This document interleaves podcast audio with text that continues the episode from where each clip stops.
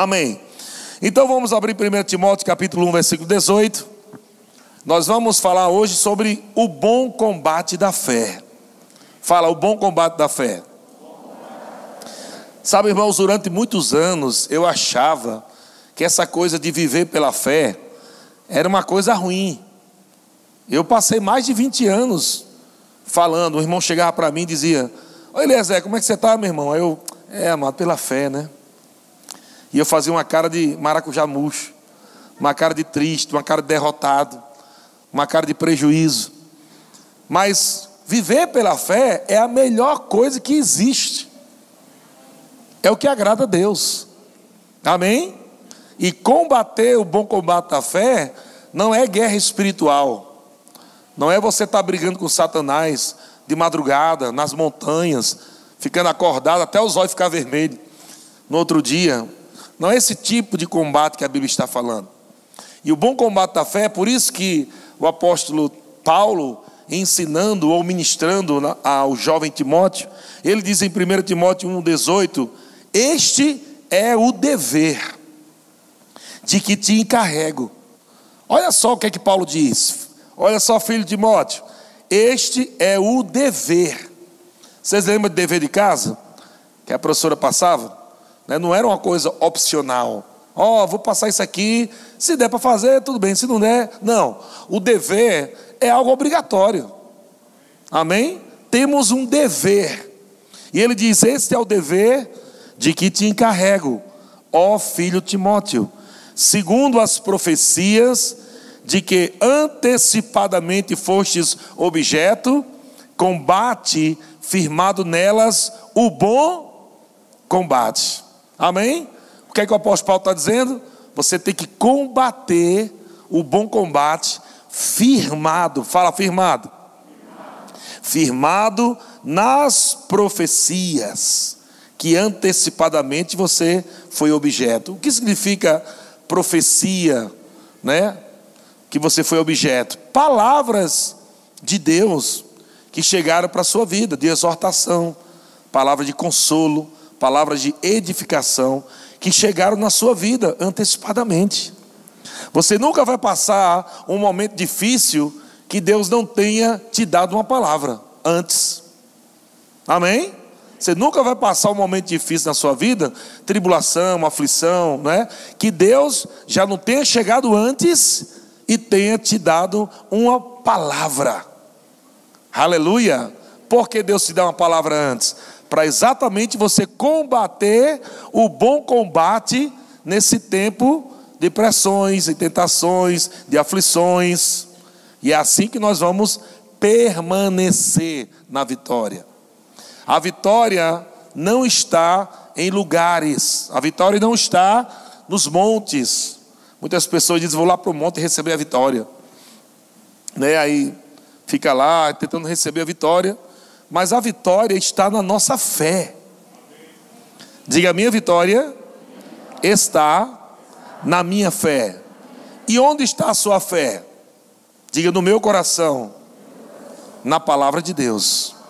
Amém? A fé vem pelo ouvir e ouvir pela palavra de Deus. A fé é do coração, não é da cabeça. É do coração. Pode ser que sua mente muitas vezes fique rodando, né, como dizia antigamente, igual um CD que hoje não tem mais, né, nem, nem se usa tanto, mas tua mente assim, cheia de coisas na tua cabeça, o diabo falando um monte de coisa. O que importa é você crer com o seu coração na palavra de Deus. Não atente para o natural, não atente para os teus sentidos. Não fique atentando para o que o diabo está falando. Você precisa ficar firmado nas profecias ou na palavra de Deus, que antecipadamente você foi objeto. Amém? Uma vez que você está firme na palavra, você já está na vitória. A vitória vai se manifestar. Mas se você estiver firme na palavra, já está na vitória. Diga eu estou na vitória. Então o apóstolo Paulo diz assim: combate firmado nelas, nas profecias, o bom combate. Diga, o combate é bom. Ah, mas o combate é bom demais. Sabe por quê? Porque combater o bom combate da fé É só você adorar a Deus na palavra, louvar a Deus na palavra, rir na palavra, dançar na palavra, glorificar na palavra. Isso é o bom combate. Não é uma coisa ruim. Por isso que está falando o bom combate. Não é o ruim combate. Amém? Aquela, aquela palavra luta que se usa por aí de forma pejorativa. Ô oh, irmão, está uma luta tão grande, uma luta difícil, está uma luta. Isso não é o bom combate. Não é. Porque, embora você esteja passando por aflições, e todos nós vamos passar, circunstâncias, pressões, tribulações, Jesus está nos ensinando como nós devemos nos comportar debaixo de pressão. Ele está dizendo: é, o combate é bom, você só tem que ficar firme na palavra, você só tem que praticar o que eu já te ensinei. Amém? Agora, e se quando vier a pressão, a tribulação, e eu não combater o bom combate? Olha o que o apóstolo Paulo diz versículo 19, né? ele, ele fala versículo 18, combate firmado nelas o bom combate, e ele diz versículo 19, mantendo a fé e a boa consciência. Mantendo a fé e a boa consciência. Nós podemos interpretar esse mantendo a fé de algumas formas. Por exemplo, manter a fé viva, manter a fé alimentada, ou se manter firme na fé. Estão comigo, irmãos? Agora, isso é algo que nós temos que fazer, não é Deus que faz. Veja que Deus está dizendo: ei, você tem que combater o bom combate. Você tem que estar firmado na palavra. Você tem que manter a fé. Você tem que manter a boa consciência.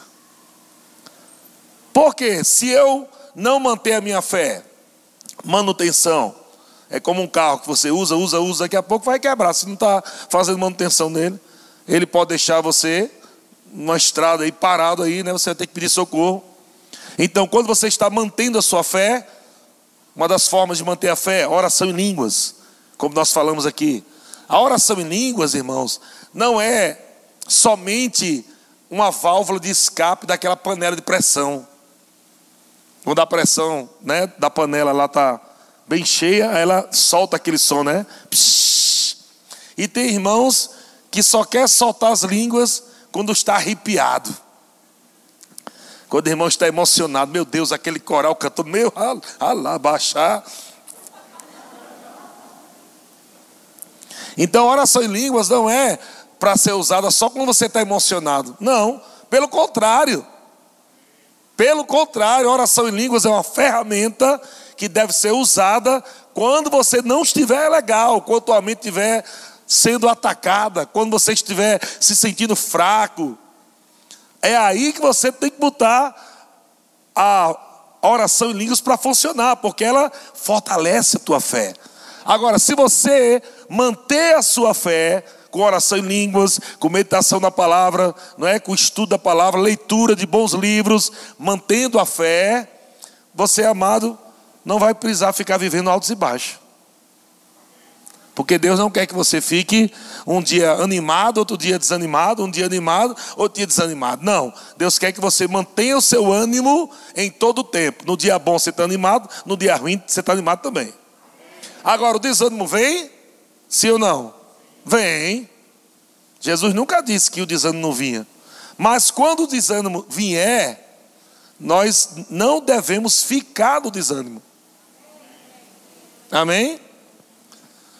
Toda vez que Jesus fala algo, por exemplo, sobre ansiedade, Jesus não disse que era pecado ter ansiedade. Porque a ansiedade vai chegar, é algo da sua alma, são pensamentos, palavras, vai, vão chegar. Mas Jesus disse: não ande em ansiedade. Então há uma diferença de ter e andar. Um pensamento pode chegar e eu decidi não andar com esse pensamento errado. Ou eu decidi andar com aquele pensamento errado. A ansiedade pode chegar e eu vou dizer, não vou andar ansioso. Entende? Porque se você anda em ansiedade, é o oposto da fé. Ansiedade, dúvida, medo, tudo isso é o oposto da fé. E qual é o bom combate da fé? É você permanecer firme na palavra naquilo que o Senhor falou para você. ansiedade chegou, você disse: haha, Satanás, você não vai pegar nessa não. Está tudo bem. Deus está no controle, Deus está cuidando de mim, não vai faltar nada. Isso é um bom combate. Mas se você cair para a ansiedade, a ansiedade tem o poder de colocar na sua boca palavras contra Deus. Por isso que Jesus falou que a ansiedade não aproveita para nada, não acrescenta nada na sua vida, porque a ansiedade é o oposto da fé. Por isso Jesus disse: não andeis ansiosos por coisa alguma. E o que é que eu tenho que fazer? Manter minha fé e a boa consciência. Eu tenho que manter minha boa consciência. O que é manter a boa consciência?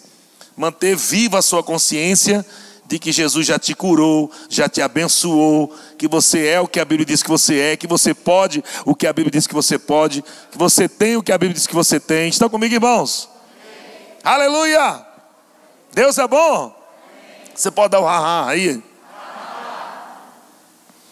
Agora, se eu rejeitar, ele diz: mantendo a fé e boa consciência, porquanto alguns, tendo rejeitado a boa consciência, olha só, não falou fé, ele disse no começo: mantenha a fé e a boa consciência. Mas ele diz: por quanto alguns tendo rejeitado a boa consciência, agora inverteu.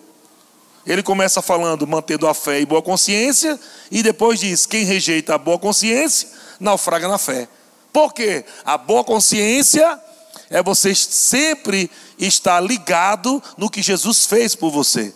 Eu estou consciente de que Jesus, ele já me abençoou de que eu sou vitorioso, de que eu sou mais que vencedor. Agora, se você perder essa consciência, como é que você vai crer? Você não pode crer naquilo que você não tem conhecimento ou consciência. Amém? Então, o que, é que o diabo quer fazer? O diabo quer lançar palavras na nossa mente para que, que nós achemos que aquilo que está chegando na nossa mente é a verdade. Porque o diabo ele trabalha no natural, embora ele seja um ser espiritual. Mas ele trabalha no natural. Por que ele trabalha no natural? Porque é onde os seres humanos mais dão é, valor. Se eu não sentir, se eu não ver. Então o diabo entra por onde? Pelos sentidos, pelos pensamentos, pela lógica. Ele vai entrar por aí para depois afetar o teu coração. Como é que ele afeta teu coração? Com incredulidade. Ele trabalha na tua mente, dizendo não vai dar certo, como é que você vai fazer agora? Como é que você vai resolver isso? Como é que você vai resolver aquilo? E agora como é que vai ficar teu casamento? E agora como é que vai ficar teus filhos? Ah, você não é crente? Você não é filho de Deus? Por que isso está acontecendo? Então o diabo começa a trabalhar na tua mente e você acha que é você pensando. Muitas pessoas acham que o diabo fala de vez em quando, mas ele não fala de vez em quando. Todo momento o diabo está falando na tua mente, através de pensamentos, imagens, pessoas que estão ao teu redor. O diabo usa pessoas para falar coisas. Já prestou atenção? Não sei se você já prestou atenção quando uma pessoa, um cristão está com câncer, por exemplo, ela liga a televisão, aí diz: aumentou o número de câncer, muita gente está morrendo de câncer. Ela chega do trabalho, um amigo diz: Menino, tu soube que meu cunhado morreu de câncer. Presta atenção, é impressionante. Aquilo que pode estar te afligindo. Se você não combater o bom combate, o diabo vai cercar você com aquela mensagem negativa de doença, de falência, de, de desgraça. E parece que tudo que você vê ao teu redor está naquele tema. Que você. Para quê? Porque ele quer te levar para o medo. Ele quer intimidar você. Ele quer dizer que aquilo é tua realidade. Do nada, as pessoas nunca falaram isso. Do nada, as pessoas chegam e dizem mas, pois é, né? Descobri hoje aí que eu estou com uma doença hereditária que veio do meu avô, meu bisavô, meu, e agora está chegando em mim. E aí, uma, um irmão está com aquela mesma doença. Aí ele diz: é porque meu, meu tataravô morreu, meu bisavô morreu, meu avô morreu, meu pai morreu, agora é minha vez. E você também está com aquela doença. Olha como o diabo trabalha. Olha como ele vai trabalhando. Então o diabo trabalha na nossa mente para afetar a nossa fé. Por quê? Porque a nossa mentalidade, se não for renovada pela palavra de Deus, afeta o nosso sistema de crença. Você só crê primeiro porque você vai pensar. Por isso que Deus trabalha com teus pensamentos e Deus diz: "Eu é que sei que pensamentos eu tenho a vosso respeito. Pensamentos de paz e não de mal, para vos dar o fim que desejais." Os pensamentos de Deus é a palavra de Deus. A sua Bíblia é uma coleção dos pensamentos de Deus. Quando você está meditando na palavra de Deus, você está colocando os pensamentos de Deus para a sua mente e para o seu coração. Sua mente está sendo lavada pela água pura da palavra de Deus, tirando aqueles pensamentos de incredulidade, tirando sentimentos errados e ajustando o teu sistema de crença. Se fica longe da palavra, o diabo vai colocar lixo na tua mente. Então o diabo está, então o diabo está trabalhando nas nossas mentes diariamente, na minha, na sua, de todo mundo. Do apóstolo Paulo, de Timóteo. Paulo está falando para Timóteo, Timóteo, mantenha a fé, não brinque não. Mantenha a fé e boa consciência, porque alguns, tendo rejeitado a boa consciência, vieram a naufragar na fé. Então é possível, mesmo você sendo nascido de novo, amando Jesus, tendo a Bíblia debaixo do sovaco, você naufragar na fé, se não manter a sua fé. Agora, manter a fé, tem algumas coisas também sobre manter a fé. É, por exemplo, manter a fé, e nós vamos falar no segundo culto sobre isso, sobre as ações da fé. Sabe, irmãos, o que nós estamos vivendo em Taubaté não é porque simplesmente Deus falou. Estamos vivendo, o que nós estamos vivendo lá em Taubaté, não é somente, simplesmente, quando eu falo simplesmente, não é só porque Deus disse. Quando Deus diz, Ele espera uma reação. A palavra de Deus vem para que nós possamos reagir na palavra dele. Se Deus fala algo e você não reage na palavra, aquela palavra de Deus não vai funcionar na sua vida. Todas as vezes que Jesus chegou para pessoas doentes, Jesus deu um comando. É a palavra de Jesus, mas é um comando. Por que o comando? Porque fé só funciona quando ela é reagida na palavra. Quando reagimos na palavra, o poder da fé é liberado, seja falando, seja se comportando. Então Jesus chegava para alguém que era aleijado e dizia: O que é que você quer? Será que aquele homem não sabia? O cara está aleijado. E Jesus perguntava: O que é que você quer? Parece uma pergunta estranha. Mas por que Jesus perguntava aquilo? Porque você só tem o que você diz. Jesus usava uma pergunta retórica, não é assim? Para receber uma resposta. Quando a palavra fala, ela quer uma resposta. Jesus disse: O que é que você quer? O homem podia estar dizendo: Poxa, eu preciso falar? Não está vendo, não. Mas na fé, precisa falar. Por isso que alguns irmãos estão dizendo: Deus, por que você não faz isso? Você não faz aquilo? Você não está vendo? Não, Deus. Deus está dizendo: Eu estou vendo. Mas você precisa falar. Aleluia. Tem muitos irmãos da fé que já fizeram até o rema, que estão apagados. Tem rema, alguns até têm escola de ministro, e a culpa não é do rema nem da escola. Porque uma escola top como essa, de rema, de escola de ministro, e ainda o cara ficar apagado, o que é que aconteceu? Não fez manutenção na fé. Quando chegou no verbo da vida, ficou impactado com aquelas revelações. Ficou impactado com o mover do espírito. Quando chegou, teve aquele né? Aquele fogo de ver irmãos dançando, rindo, mas vai passando os anos e a pessoa acha que essas coisas de se mover é coisa para iniciante. Não, isso aí quando eu cheguei no verbo, eu ria também assim, mas isso é coisa para quem está chegando agora. Vai nessa, tu entrou foi no engano. Você parou de manter sua fé. Deus me livre de eu parar de fazer, de praticar aquilo que me trouxe até aqui. Jamais pode me chamar de doido, pode me chamar de louco, mas eu estou bem. Sabe, sabe para quem é loucura? Para o homem natural. Para o homem natural é loucura. Fé é loucura para o homem natural. E o homem natural tem duas formas de ser explicada.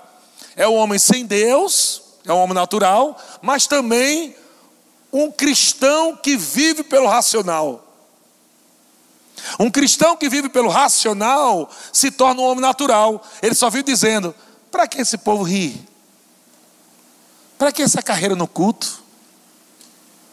Para que esse negócio de cai-cai na igreja? É o homem natural. A Bíblia diz que o homem natural não aceita as coisas do espírito, porque eles são loucura.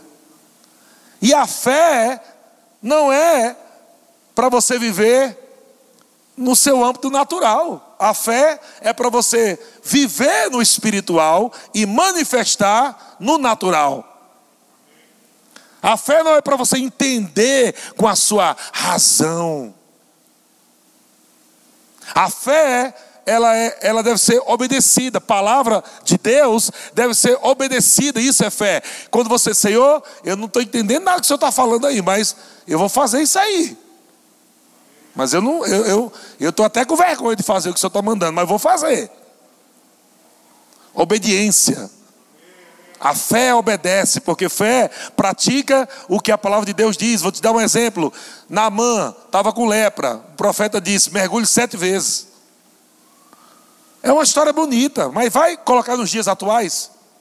Se eu chegasse aqui, tivesse um irmão com câncer e Deus falasse comigo, diga aquele irmão que dê sete mergulhos no Tietê. Você ia me chamar de quê? É loucura ou não é loucura? Loucura total. Foi por isso que Namã ficou chateado, porque o rio que o profeta mandou ele tomar banho era um rio fedorento. Mas o homem de Deus, está escrito lá, que é o profeta, disse: O Senhor te enviou uma palavra, um comando, você precisa crer nisso. Parece estranho para a tua mente?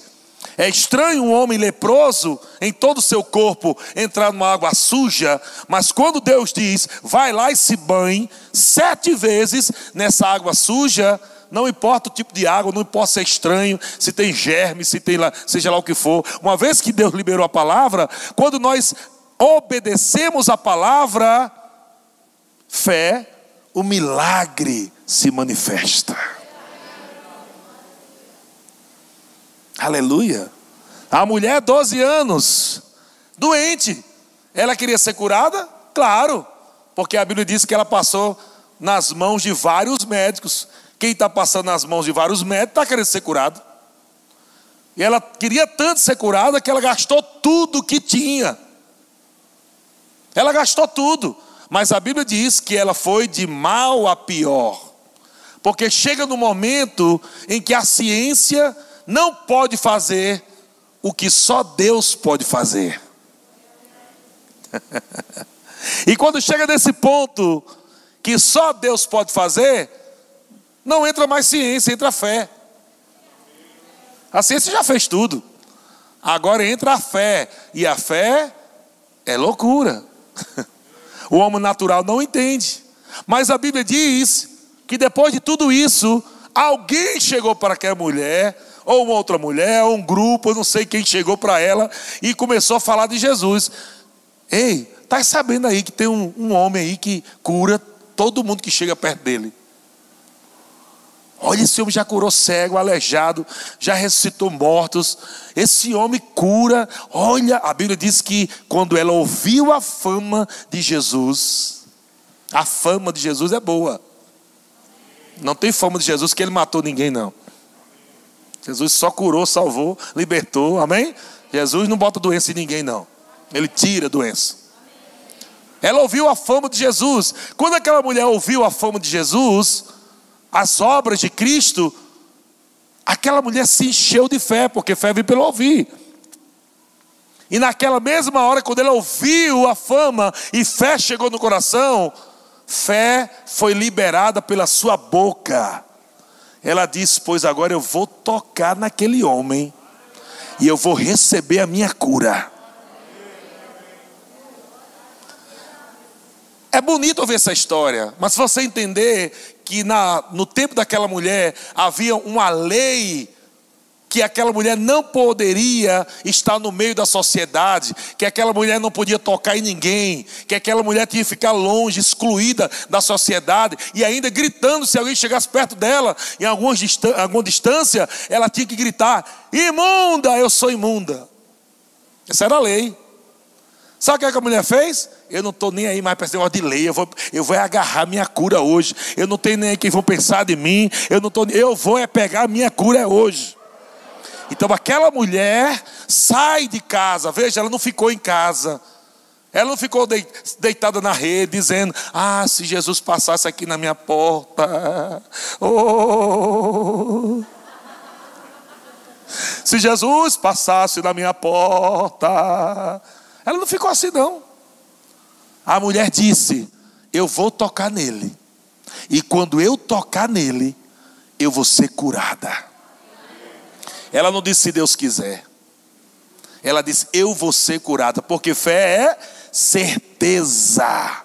Quando a fé fala, aleluia, baseado na palavra, meu irmão, pode se preparar, você vai receber. Então aquela mulher se moveu. Fé se move na palavra. A Bíblia diz que ela sai de casa ao encontro de Jesus, ela encontra uma multidão. Eu não sei como aquela mulher chegou até Jesus, se foi empurrando um, empurrando o outro, só se foi debaixo dos pés das pessoas, se arrastando. Eu não sei, provavelmente foi até se arrastando. Porque a Bíblia diz que ela tocou na ponta das vestes de Jesus, lá embaixo. Aquela mulher rompeu uma multidão, a vergonha, os pensamentos talvez vieram pensamentos dizendo: Olha, vão saber que você é imunda, vai prender você, vão castigar você. Não era para ter saído de casa, não era para ter feito isso. Olha o que está acontecendo. Aquela mulher combateu o bom combate da fé. Acredito que enquanto ela se aproximava, ela dizia: Eu vou ser curada, eu vou ser curada. Quando eu tocar nele, eu vou ser curada. Quando eu tocar nele, eu vou ser curada. Então a fé daquela mulher, quando ela toca na roupa, não é no corpo de Jesus. Ela tocou na roupa de Jesus, na pontinha da roupa de Jesus. A Bíblia diz que Jesus estava no meio da multidão, uma multidão apertava Jesus e uma multidão tocava em Jesus. Mas quando aquela mulher tocou, Jesus parou e disse: Alguém tocou em mim. Foi algo tão estranho que Pedro disse: Mestre, está todo mundo tocando você aqui. Você percebe a diferença dos toques? É possível você estar nesse culto, mas não está recebendo. Está todo mundo lá perto de Jesus, mas não era todos que chamou a atenção de Jesus. Um toque diferente. Eita, aleluia. Houve um toque diferente. Jesus disse: Ei, não, alguém me tocou diferente. Alguém me tocou crendo. Eu sei o que é fé. Alguém falou. Alguém saiu é, na palavra dizendo algo. Porque de mim, Jesus disse, de mim saiu poder. O que é que a sua fé faz? Ela atrai o poder de Deus para a sua vida. Uhul. Aleluia! Você está entendendo? Que não é só ficar sentado com o braço cruzado. Ah, se Deus quiser, Ele me cura. Se Ele não quiser, Ele é Deus, Ele faz o que Ele quer. Isso é mentira, irmão. Isso não está na Bíblia, não. Isso é um engano que foi instalado na cabeça de um bocado de crente. E tem um bocado de crente aí com 30 anos de crente, doente, esperando que Deus cure. Por quê? Porque não chegou a consciência através do conhecimento da palavra, de que já foram curados. Em Cristo Jesus já foram curados. Agora eu preciso me posicionar na fé e dizer: ei, essa doença no meu corpo não me pertence. Jesus já levou sobre si todas as minhas dores e enfermidades, então eu vou agarrar a minha cura agora. Eu vou agarrar a minha cura agora. E quando você crê, agora você não vê Jesus andando aqui dentro da igreja, mas quando você está dançando,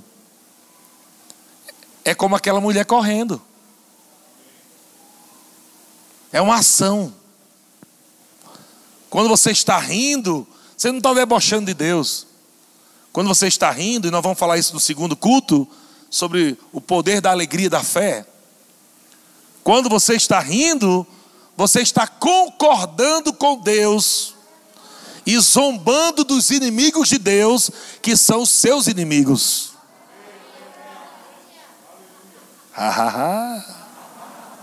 Uhul. Jesus chegou e quando estava entrando na cidade, disseram: Não, tem que pagar imposto. Aí Pedro, eita, cadê o tesoureiro que não está aqui? E agora, Jesus, como é que vai ser? Olha o que Jesus disse: Vá lá no mar e o primeiro peixe que você pegar, o dinheiro está na boca. É normal para você isso, gente? A história é linda. Mas pensa nos dias atuais. Pensa nos dias atuais. Você está entendendo que a gente quer deixar só uma história bonita de Jesus, mas não estamos praticando os princípios que ela está mostrando? O Senhor está dizendo: ei, quando faltar dinheiro na tua carteira, não se preocupe. Não é a tua carteira que te sustenta, teu, tua conta bancária, teu trabalho. Eu sou o Deus de milagre, eu sou o dono do ouro da prata. Eu faço nascer riquezas onde eu quiser, até dentro da boca de um peixe. Então nós lemos a Bíblia na ótica de Jesus e Pedro, que Pedro foi lá e a Bíblia diz que Jesus disse: o primeiro peixe. Gente, é muita sorte, né? O primeiro peixe.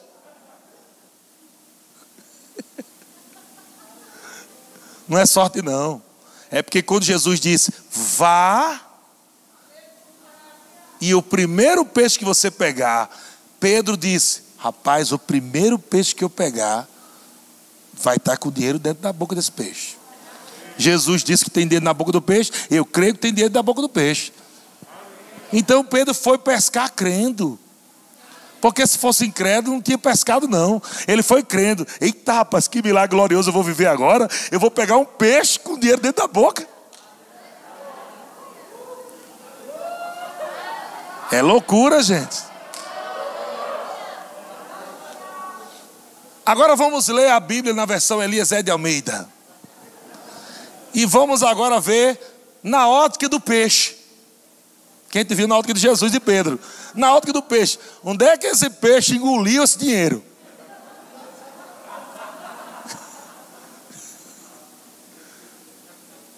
Como?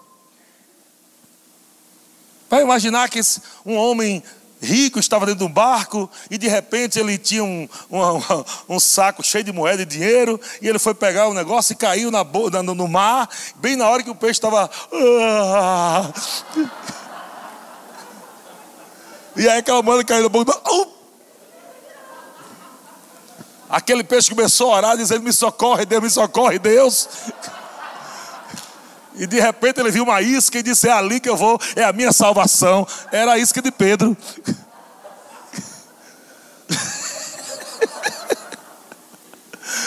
Eu quero que você entenda, porque muitas vezes a gente racionaliza só um lado, mas esquece de crer no sobrenatural. Como é que aquele peixe chegou ali com aquela moeda na boca? E o dinheiro que estava na boca daquele peixe pagou o imposto de Jesus e de Pedro. O que isso quer dizer? Que o que vai chegar para a sua vida não é só para você.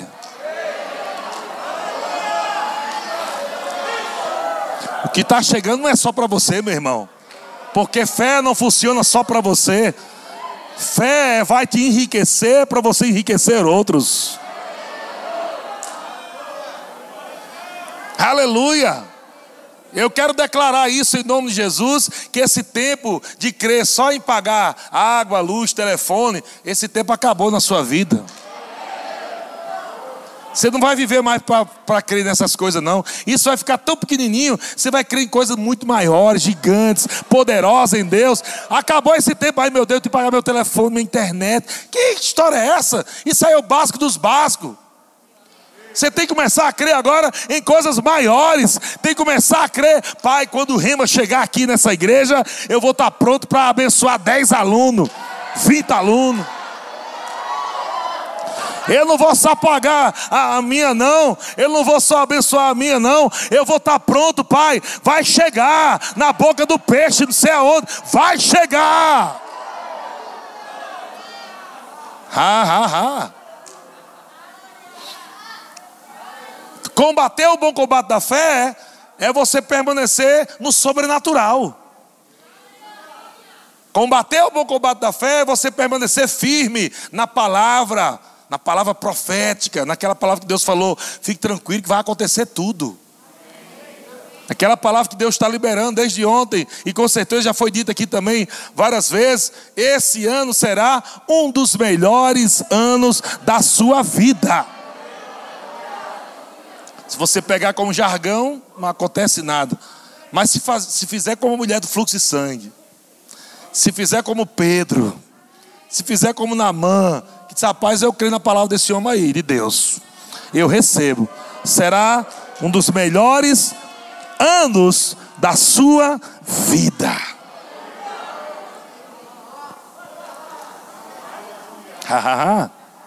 Esse é combater o bom combate da fé. Aleluia. Deus é bom demais. Em Salmo 57, versículo 7, olha o que é que o salmista diz: Firme está o meu coração. Ó oh Deus, o meu coração está firme. E porque o coração está firme, cantarei e entoarei o que? Louvores. Como é que você vê alguém que está combatendo um bom combate? Ele não está murmurando, ele está louvando.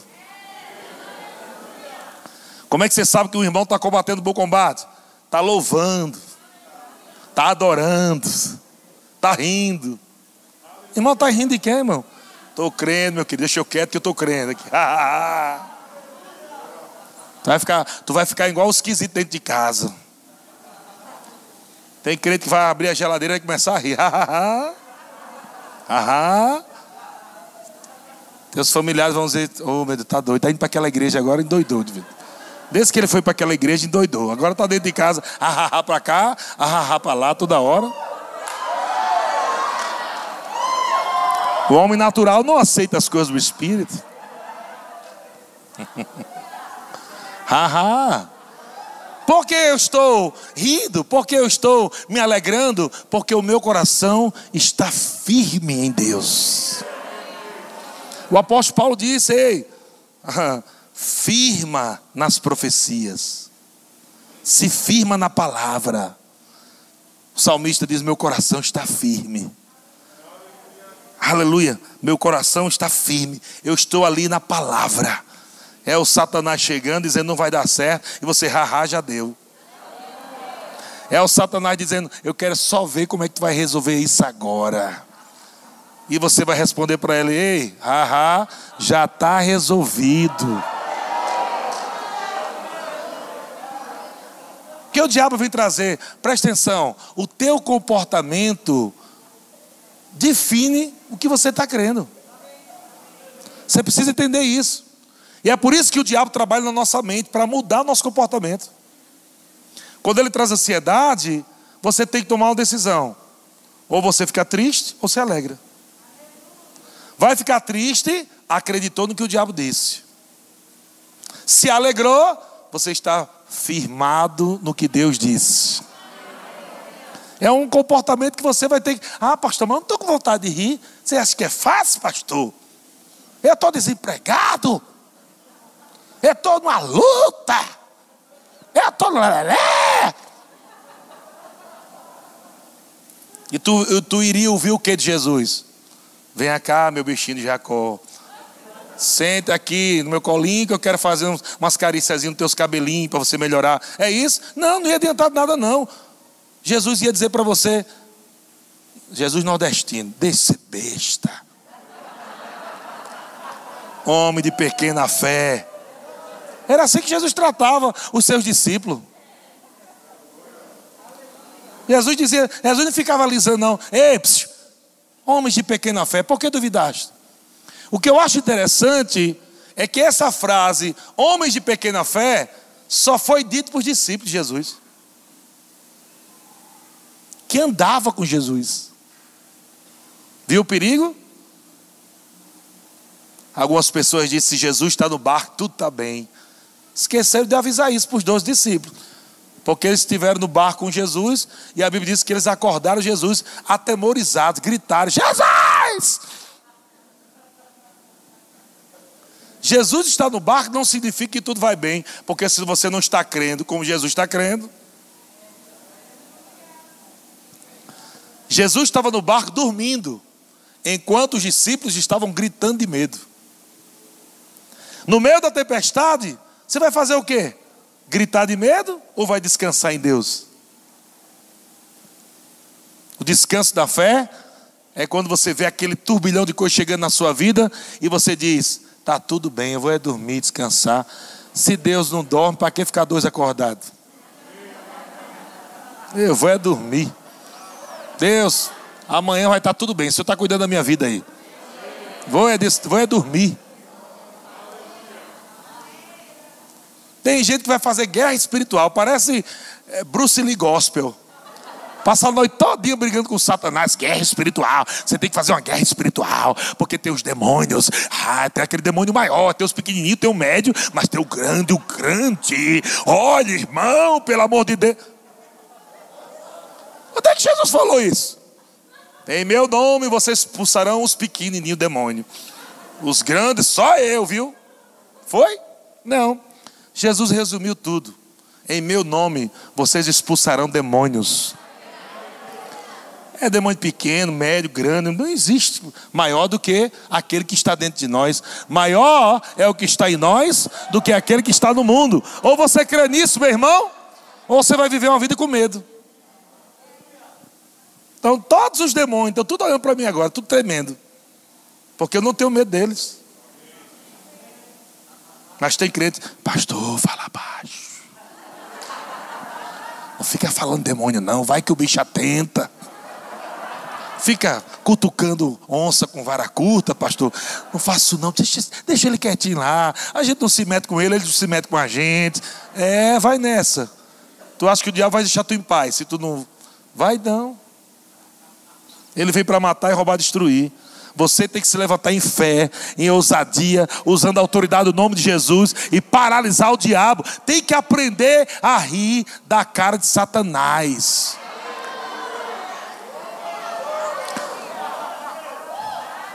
Quando você está num problema, o diabo está rindo da tua cara.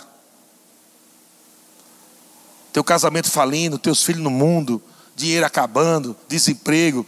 O diabo está olhando para sua cara e, ha, ha, ha, cadê seu Deus? Você não tem um Deus todo-poderoso? Cadê ele? Você entendeu agora porque Deus zomba dos nossos inimigos?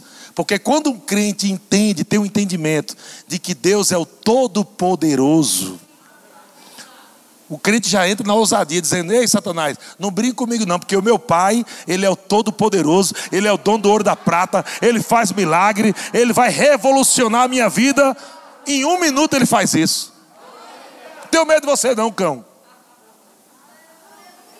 Ainda você zomba do Satanás, haha para você, cão dos infernos. Aí o diabo já, já sacou. Ih, esse aí, esse aí conhece. Esse aí conhece. Uhul! Dá um haha irmão. Você pode dar uma risada para o irmão estar tá ao teu lado aí?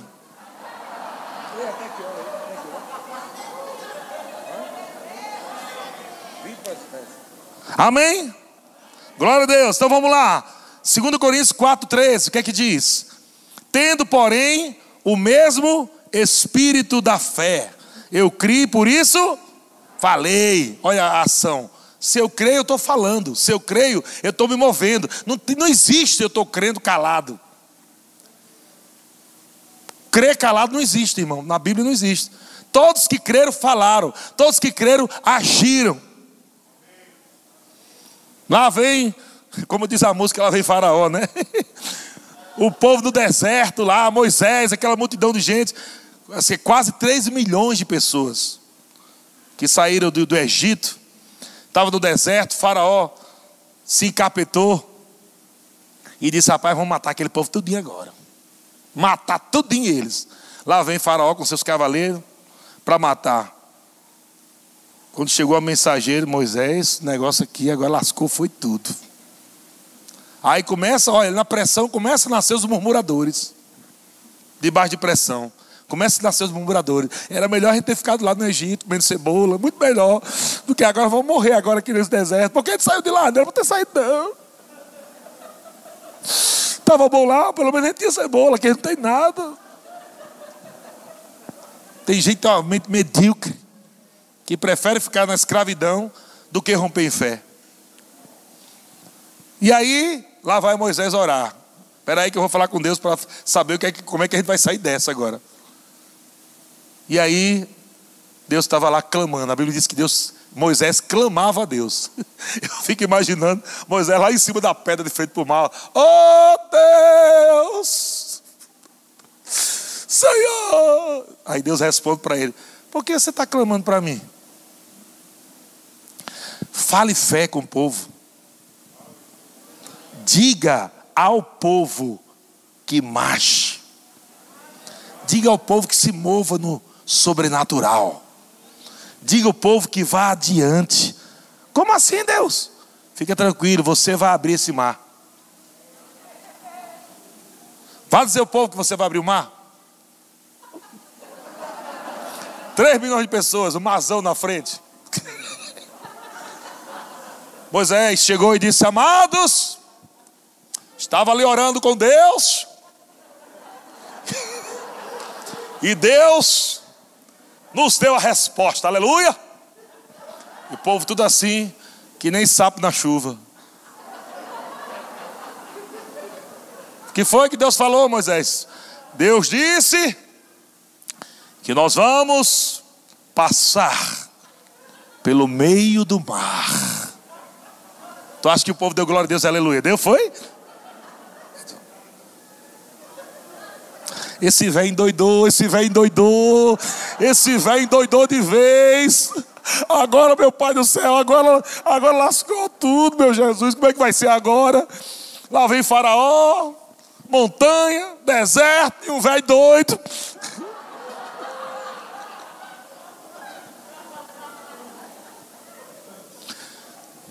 É bonita a história, né? Mas se Deus tivesse falado isso com você, se coloca no lugar, gente. Você é responsável por uma multidão e Deus fala com você: você vai atravessar esse povo. Você vai levantar seu, seu bordão, sua vara lá de frente para o mar, que é autoridade, significa autoridade. E quando você fizer isso, eu me movo. Moisés não estava sentindo nada, só medo.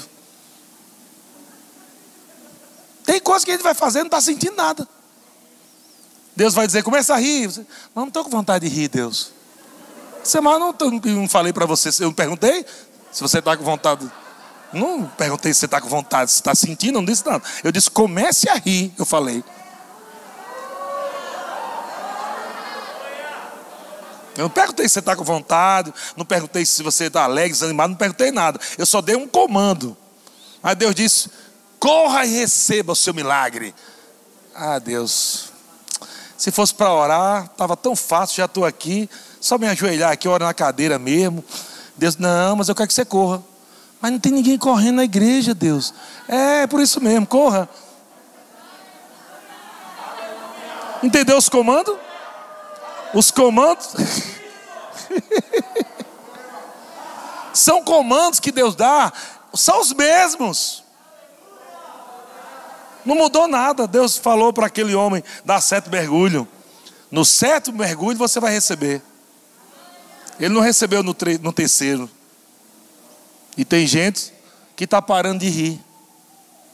Deus diz: continue rindo. Combate o bom combate, continue rindo. Ah, Senhor, mas, Senhor, passei 2021 rindo o ano todinho. E Deus disse: Eu mandei você parar de rir? Não, então ri, continue. Ah, porque 2021 eu corri tanto nessa igreja, e eu mandei você parar de correr, se alegrar? Eu mandei você parar de gritar? Eu mandei, eu mandei você parar de fazer festa, mandei parar. Se você está crendo, se o seu coração está firme em mim, então você vai fazer festa todos os dias da sua vida. Aleluia. Eu sou doido mesmo, mas estou prosperando.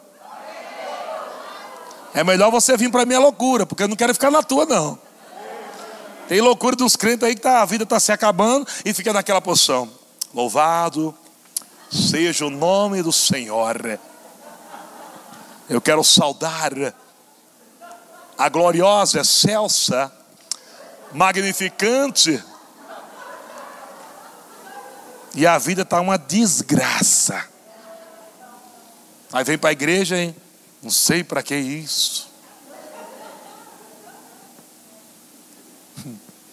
Os crentes ficam dizendo: derrama teu Shekinah. Quando Deus derrama, para que isso, meu Deus? É. derrama tua glória, Senhor. A glória cai o povo se escandaliza. Vai entender. Você está pronto, meu irmão? Está pronto para mergulhar? no que vai acontecer aqui na segunda parte desse culto. Nessa primeira parte, Deus deu uma injeção em você, dizendo: permaneça na fé, permaneça celebrando, permaneça adorando, permaneça com o seu coração firme. Tem, tem peixes que estão trazendo sobrenatural de Deus para a tua vida. Tem águas purificadoras. Existem caminhos sendo abertos aonde não existe. Você não vai dar volta, não. Deus vai dizer: entra no meio do mar. Quando você colocar seu pé lá, creia, vai abrir. Por esses dias, você vai provar de coisa assim, meu irmão.